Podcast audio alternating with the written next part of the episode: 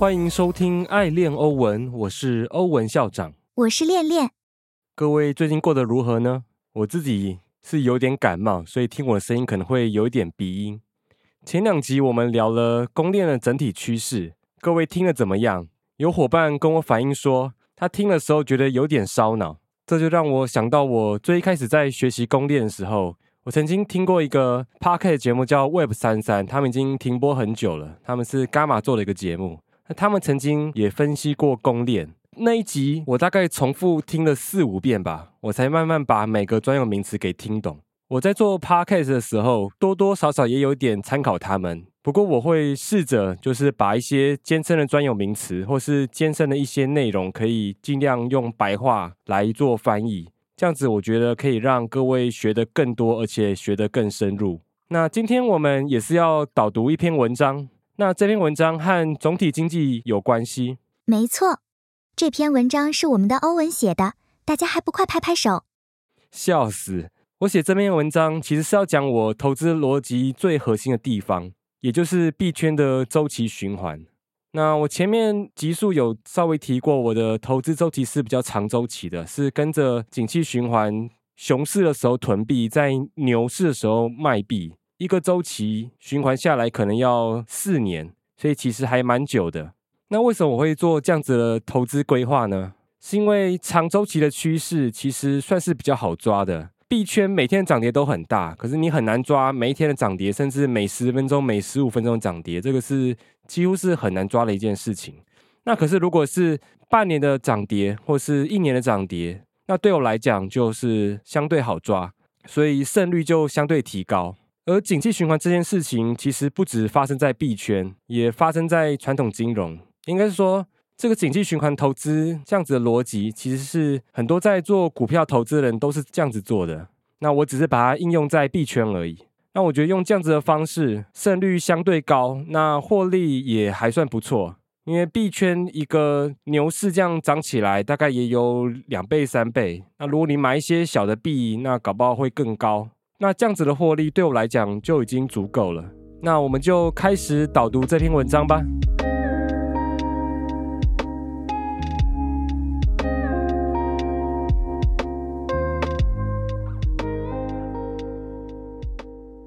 这篇文章标题是“搞懂宏观经济，就搞懂加密货币”。我们会逐段导读，慢慢解释里面的内容。文章的前面提到了许多人对加密货币的认知，如比特币被称为数位黄金，以太币被称为世界电脑，以及区块链可以取代传统银行等等。然而，目前加密货币的市场规模相对较小，类似于一间大型企业，甚至不及苹果和微软的市值。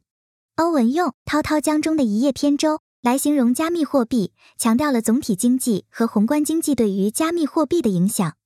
这篇文章有许多的图片，因为我自己对于视觉化这件事情还蛮要求的，所以我希望我的每篇文章都会有很多的图，用看图的方式很快去搞懂我所想表达的内容。各位可以去资讯栏那边去点开这篇文章来看看，搭配着图表来听这期节目的话，我觉得效果会更好。那我在前言的部分讲到，加密货币的市值是非常小的。那看前面两张图就可以知道，加密货币的市值真的是小到不行啊！黄金大概十二兆，加密货币大概只有一兆左右而已。那真的是非常非常小。那整体美股就是 S M P 五百，大概三十二兆，所以这样的差距其实还是蛮大的。那再来比较美股的个股，例如苹果、微软、Google，他们的市值都比整体加密货币都还要大。那所以其实加密货币的市值就跟美国一间大型企业差不多而已。那这个是在币圈很多伙伴是没有注意到的，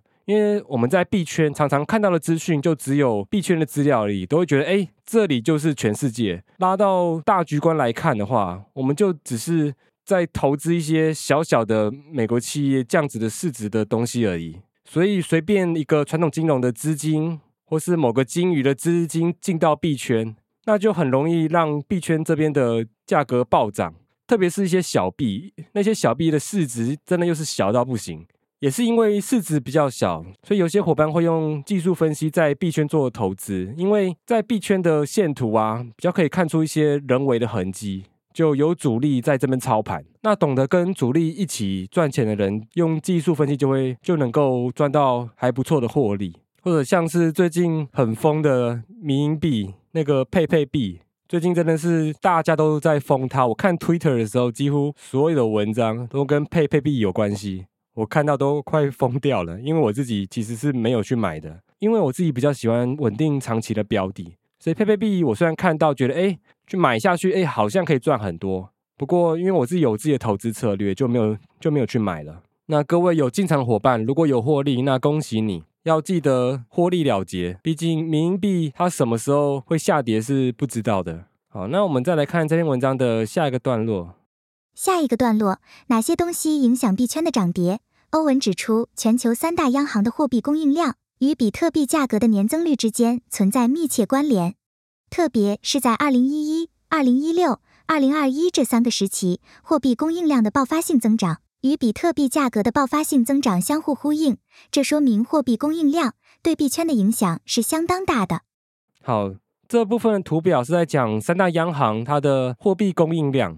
全球的货币供应量对于币圈来讲是相当重要的，因为很简单的道理嘛，你手上如果钱够多，你自然要去配置到不同的资产，那至少会有一部分的钱你会配置到比较高风险的加密货币。那很多传统金融的企业也都是这样子在做的，因为他们要做资产配置嘛。那所以如果央行他们发了很多很多的货币给这些企业，那他们就不得不配置一些资产到币圈这边来。所以货币的供应量对于币价是否上涨，其实还蛮重要的。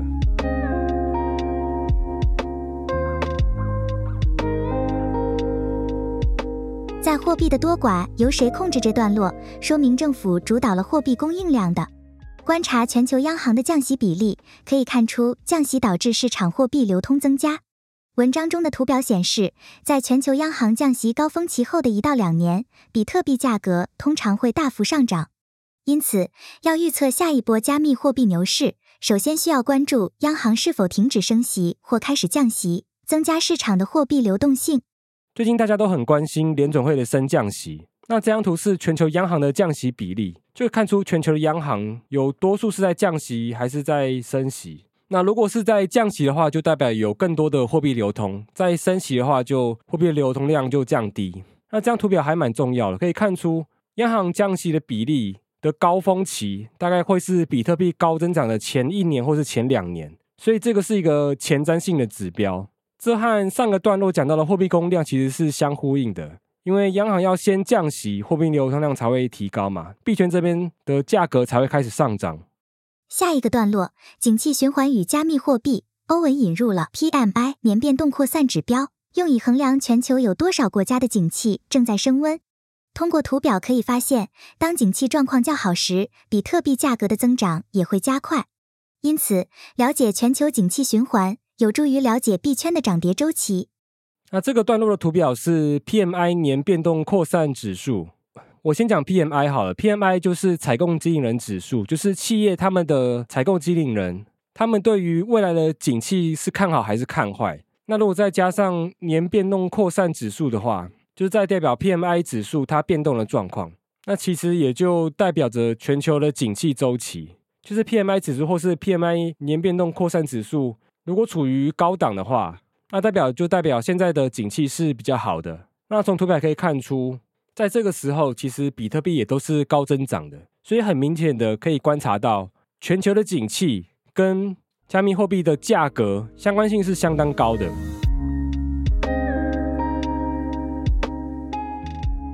谁也在景气循环中这段落阐述了，除加密货币之外，美股与美元也是在这样的景气周期之中。不过要注意，美元是反向相关。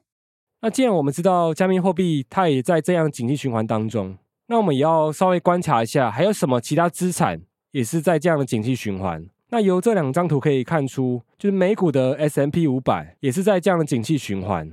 另外就是美元指数，它是跟加密货币的价格是完全是相反的走势。那如果你有买加密货币，然后又想要做一些资产配置，就做一些避险的话，那美元也是可以考虑的一个资产之一，因为它跟加密货币的走势是相反的。我再补充说明一点，就是我这几张图表它们全部都是用年增率来当 Y 轴，意思就是说，这个是用来判断它们的增长状况。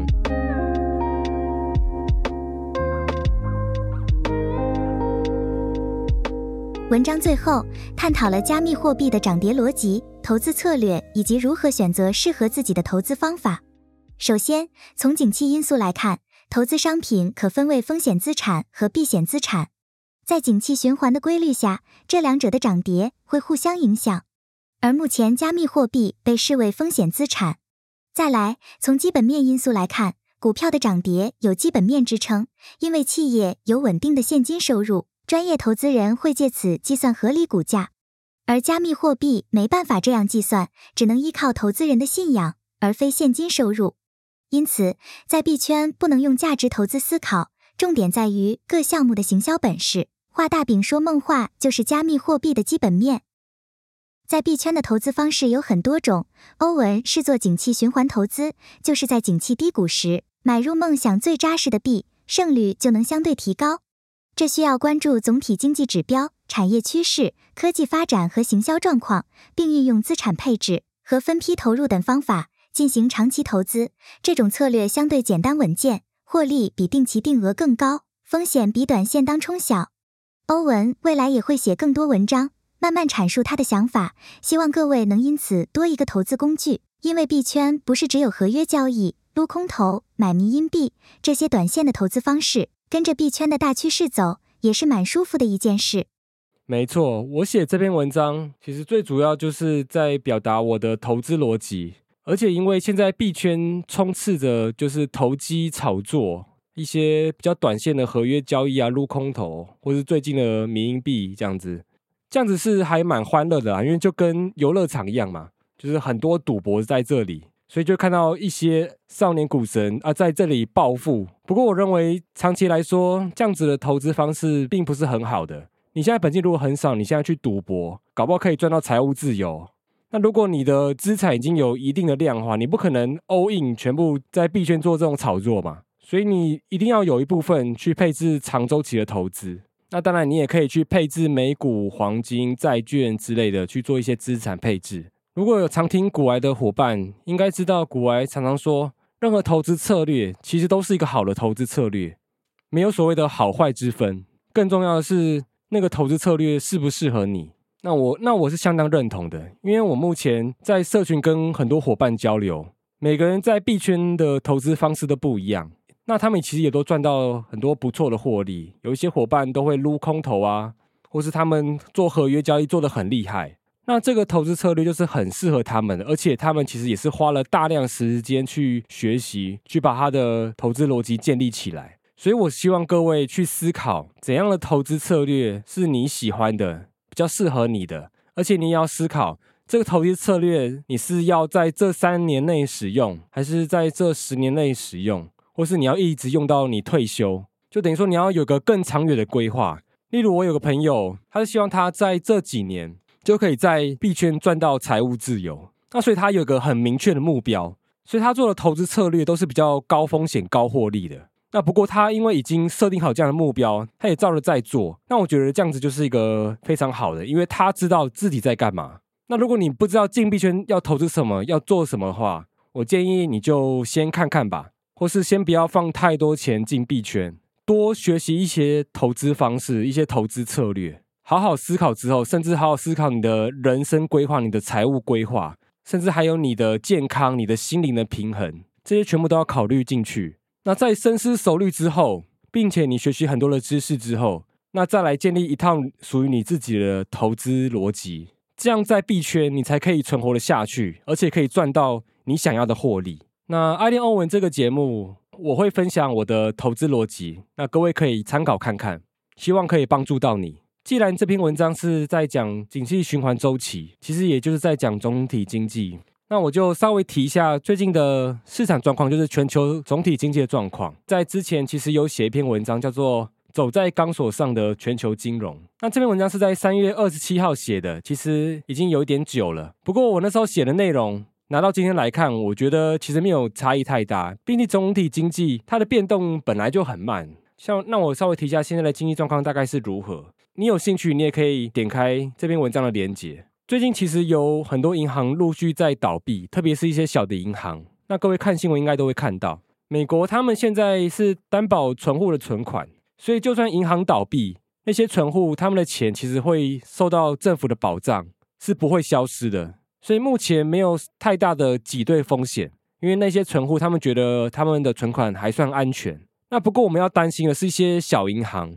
因为这些银行他们会拿存户的钱去做转投资，去投资一些其他比较高获利的一些资产，例如房地产。那我们知道现在其实很多房地产的价格也都在下跌，那所以这些银行他们其实也是在面临亏损的状态，就不止之前买国债的那些银行。所以这就衍生了一个问题，就是现在银行他们到底是不是僵尸银行？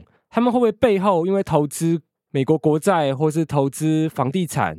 或是投资其他东西，让他们其实现在已经破产，却因为政府担保存户的存款，所以没有倒闭。那这样的状态到底可以维持多久？那美国政府是要一直去救这些银行吗？在这样的状态，金融体制会更加的脆弱。最重要的就是联准会他们的态度如何？他们是想要救这些银行，或者是他们是想要处理现在的高通膨？最近联准会有做升息，有可能是今年最后的升息。不过他们的态度是说，他们要看目前的经济数据，再决定他们之后是升息还是降息，还是维持目前的利率。那我们知道，现在的通膨其实一直是在下降的，虽然说还算是蛮高的，离通膨两趴还是有一段距离。不过至少趋势是向下。现在就是要看这些银行，他们到底撑不撑得住。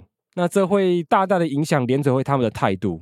所以我补充的这篇文章其实有提供一些图表，各位可以去关注，例如就业市场，或是银行的资金流动性，或是联准会他们的资产负债表，那各位可以去参考。那我最后再做个总结，现在目前市场上啊，不管不管是一些机构，甚至是联准会，他们对于今年的经济状况到底是会不会陷入衰退，或是软着陆，其实都没有共识。那我的想法是，大家都在怀疑，其实是件好的事情，因为股价或是币价都是在怀疑中上涨的。只要没有更大的黑天鹅事件出现的话，那其实现在已经有慢慢在筑底的感觉。不过未来会如何很难预测，所以最好的方式就是分批投入。这样子的话，你就算之后遇到黑天鹅，你还是可以有摊平的可能。在投资市场，至少要做到不亏本。这样子你才会走得长远，毕竟这一些都是辛苦钱。如果因为太照进而亏掉，那我觉得是很可惜的。那今天的分享差不多就到这边。如果你想要获得更多的资讯，可以点下方资讯栏有我的 Telegram，我平常会在那边就会分分享一些我平时看到的一些好文章。因为我平时会看很多的机构报告、很多文章、很多 Twitter，筛选一些我认为好的，然后再加上我一些观点，然后分享给你们。另外，我目前也有受邀在链闪这个 Web 三的新闻媒体，在当专栏作者。那其实今天主要分享那篇文章，也是发布在链闪上面的。那链闪他们也有官方的讨论群组，里面有一些大神，有一些我很喜欢的大神在里面跟大家做互动。那我自己也有在里面帮忙回答一些问题。所以，想要跟更多人互动，跟更多人讨论，甚至对我的今天文章或是我所分享的内容有问题的话，你除了在爱恋欧文的 Telegram 里面，你也可以在练散的 Telegram 里面去 tag 我，然后去然后跟我讨论。我相信学习最快的路其实就是分享跟对话，把你所学到的分享给别人，或者是把你所学到或是你有疑问的去跟别人做讨论。我觉得这样子的学习方式是最快速的，所以我非常欢迎任何人随时 tag 我，我们一起来做学习。也欢迎在各大 Podcast 给我五星留言。那非常感谢各位。最后，我们预告一下下一集的内容。